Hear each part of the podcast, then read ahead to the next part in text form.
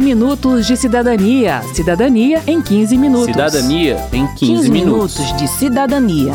Cidadania em 15 Cidadania minutos. em 15 minutos.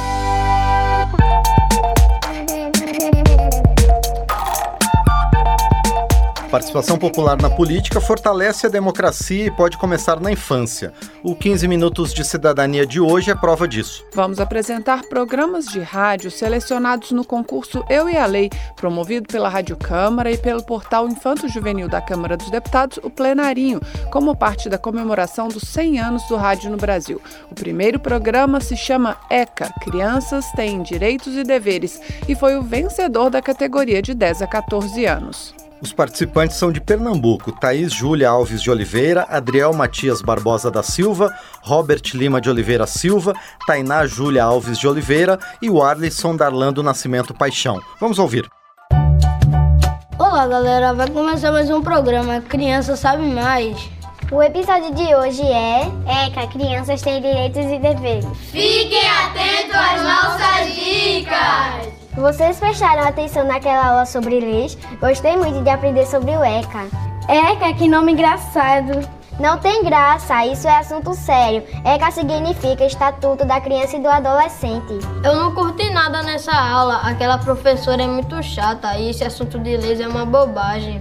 Era muito melhor que não existissem leis. A gente poderia entrar no supermercado e pegar doce sem pagar. Isso não daria certo, o mundo sem leis seria uma bagunça. As leis nos ensinam que temos direito à saúde, à educação, a esporte e a lazer. Aí eu gostei, se eu tenho direito a lazer, vou passar a tarde jogando bola. Falando nisso, nunca mais joguei bola com o Robert. Ele não está mais frequentando as aulas, nunca mais apareceu.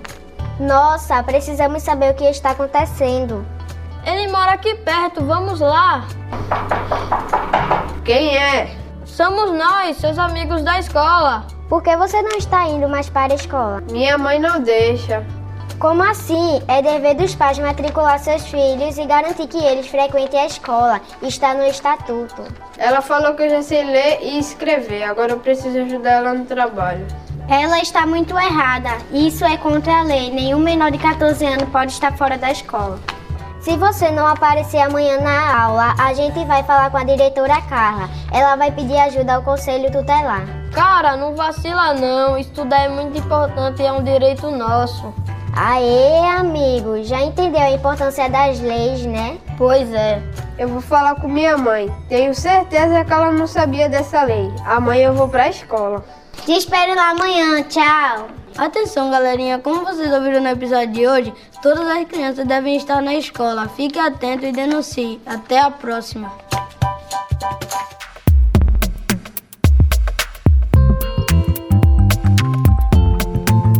Dois próximos programas foram inscritos por jovens paulistas da categoria de 10 a 14 anos. O primeiro é o podcast da Ana Clara Rodrigues do Nascimento, da Laira Nicole Oliveira Pires e da Maria Clara Pereira Araújo Feliciano. O segundo se chama E Pode Malu e foi feito pela Ana Luísa Marçal de Oliveira e pela Maria Eduarda de Souza Delgado. Hi guys!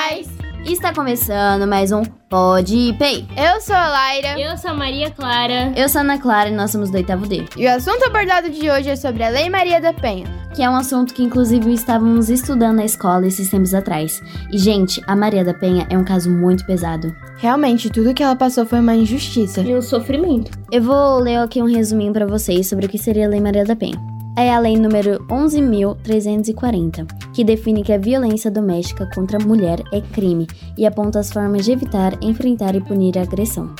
Também indica a responsabilidade de cada órgão público para ajudar a mulher que está sofrendo a violência.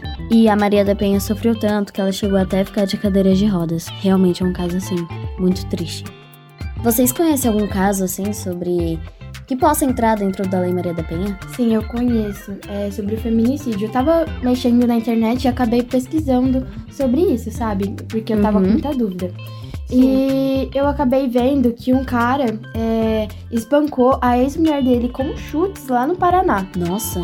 É, eu acho que ele era um ex-namorado tóxico, sabe? Mas só que mesmo com a lei Maria da Penha, ele cometeu é, feminicídio. Sim. E assim, mesmo a Maria da Penha tendo lutado tanto e sofrido tanto que ela sofreu para poder conseguir sancionar essa lei, atualmente ainda tem muitas mulheres que sofrem, sim, muitos casos de mulheres que são espancadas, que apanham, tipo, de uma forma bizarra. Realmente, todas ficam roxas. Mano, eu já vi parente meu, entendeu? Sendo espancado por marido, por causa só do fato dela ser mulher.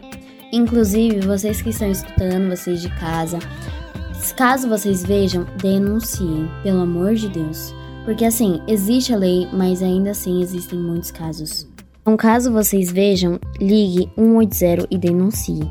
E a Lei Maria da Penha não se aplica só para mulheres, assim, também para meninas ou adolescentes que estão sofrendo muito ultimamente com estupro, é, violência doméstica. Inclusive, muito cuidado com quem vocês colocam para dentro de casa, principalmente quem os pais são divorciados. É, tem muitas mães que vão começar a namorar e colocam o marido para dentro de casa, o namorado, e tem filhos e acaba que você acha que é uma pessoa e é outra completamente diferente. E tem os seus filhos estuprados, espancados, e a mulher acaba ficando cega e não percebe. Sim, eu vi até em programas de TV, novelas, né, que fala desses assuntos de Lei da Maria da Penha, de crianças sendo abusadas. É verdade, eu lembro. Mulheres, adultas, né? Adolescentes. E isso não acontece só com crianças, adolescentes e adultos, né? E na novela abordava uma história que uma criança de 4, de quatro anos foi abusada pelo próprio padrasto, levavam a, a, levava agressões é, dos 4 até 16 anos dela. E a própria mãe não acreditou e acreditou no padrasto que, tipo, ela conhecia há pouco tempo. Não acreditou na sua própria filha. E o pior é que isso é muito comum, não é só em novela. Então, gente, gostaríamos só de conscientizar um pouco vocês sobre esse assunto da Lei Maria da Penha mesmo. Foi isso, muito obrigada pela atenção. Até o próximo Pode Pay!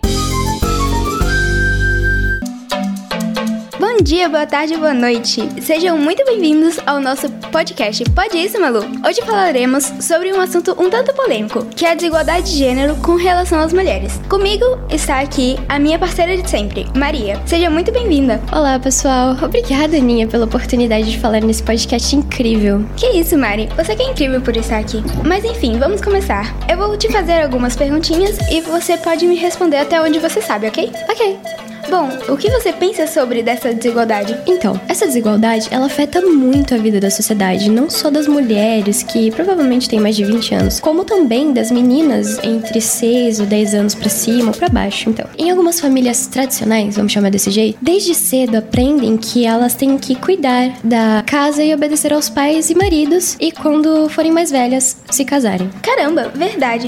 Mas essa desigualdade não é só de hoje. Há muitos anos que ela existe, certo? Sim, óbvio óbvio. Desde os tempos antigos as mulheres sofrem nesse mundo. Mas não vou voltar muito tempo atrás porque eu não consigo explicar muitas coisas.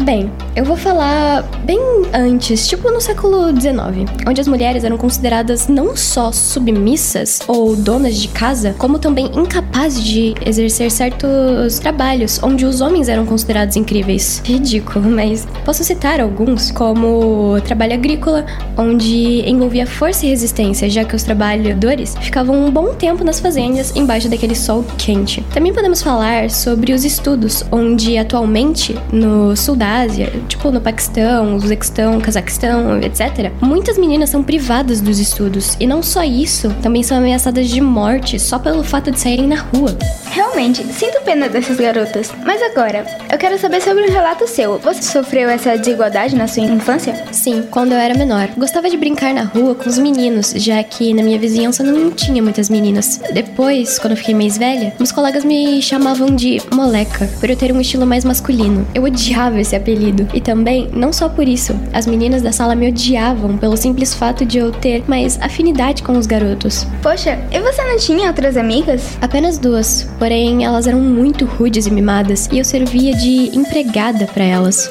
Nossa, devia ser muito ruim. Realmente, era muito. Uau, mas Agora, podemos refletir que essa desigualdade não só afeta as mulheres, mas como também as meninas mais novas.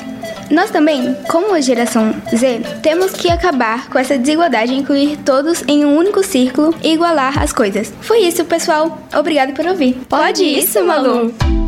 A última obra que vamos ouvir hoje é a do sul-matogrossense Felipe Alves Brusarosco, de 16 anos, e se chama Na Boca da Juventude.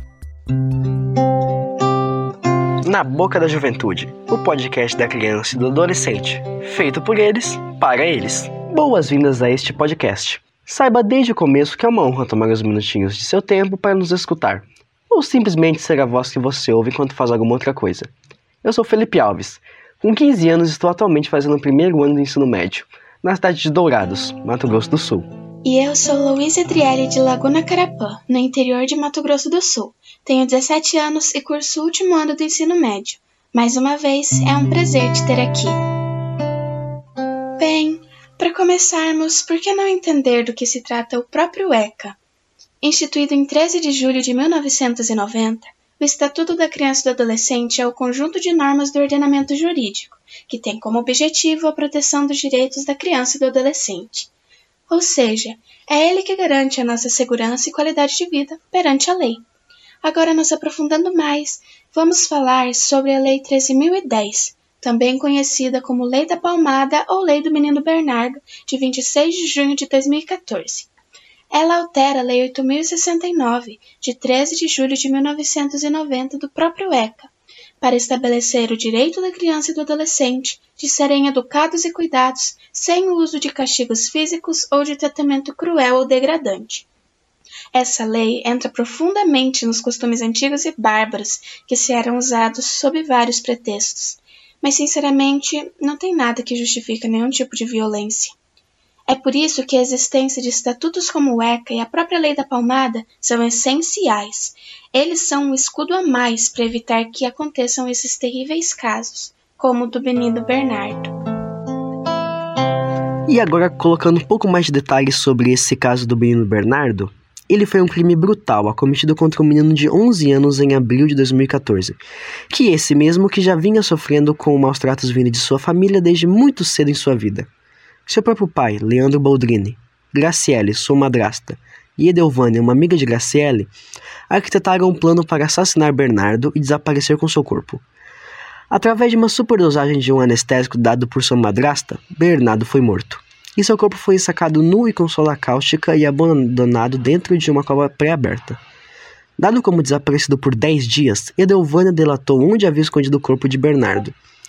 Os feitores desse crime, considerados Leandro Boldrini, Graciele Ugolini, foram condenados a somente mais de 30 anos de prisão e Delvânia Wirganovics a 22 anos. E é um péssimo sinal que essa lei teve esse nome como uma homenagem, mas acho que isso serve para nos lembrarmos do mundo em que vivemos. Por mais que essa lei tenha homenageado, muitas pessoas ao redor da família de Bernardo estavam cientes da situação de sua vida mas infelizmente, por parte delas, pouco foi feito. E quando era feito, o Estado demonstrava grande ineficiência sobre a situação. Lembrando que, já na promulgação da Constituição Federal de 88, em seu artigo 227, diz que compete ao Estado, além da família e da sociedade, assegurar à criança e ao adolescente, com absoluta prioridade, o direito à vida, à saúde, à alimentação, à dignidade, ao respeito, à liberdade e à convivência familiar e comunitária dentre muitos outros. Sendo sinceramente para mim, o principal marco legal e regulatório dos direitos das crianças e dos adolescentes no Brasil. É bem interessante essa parte da absoluta prioridade, não? Sinceramente, é difícil para mim entender como alguém pode sentir a necessidade de agredir quando tem tantos jeitos pacíficos de se resolver as coisas. O caso do menino Bernardo é um dos muitos que já aconteceram e ainda acontece.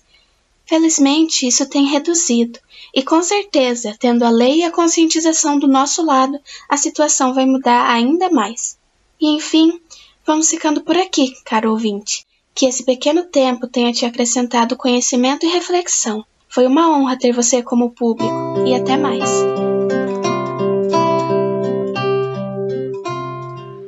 E enfim, vamos ficando por aqui, caro ouvinte. Que esse tempo tenha te acrescentado conhecimento e reflexão. Foi uma honra ter você como público. Até mais. Na Boca da Juventude. o podcast da criança e do adolescente, feito por eles, para eles.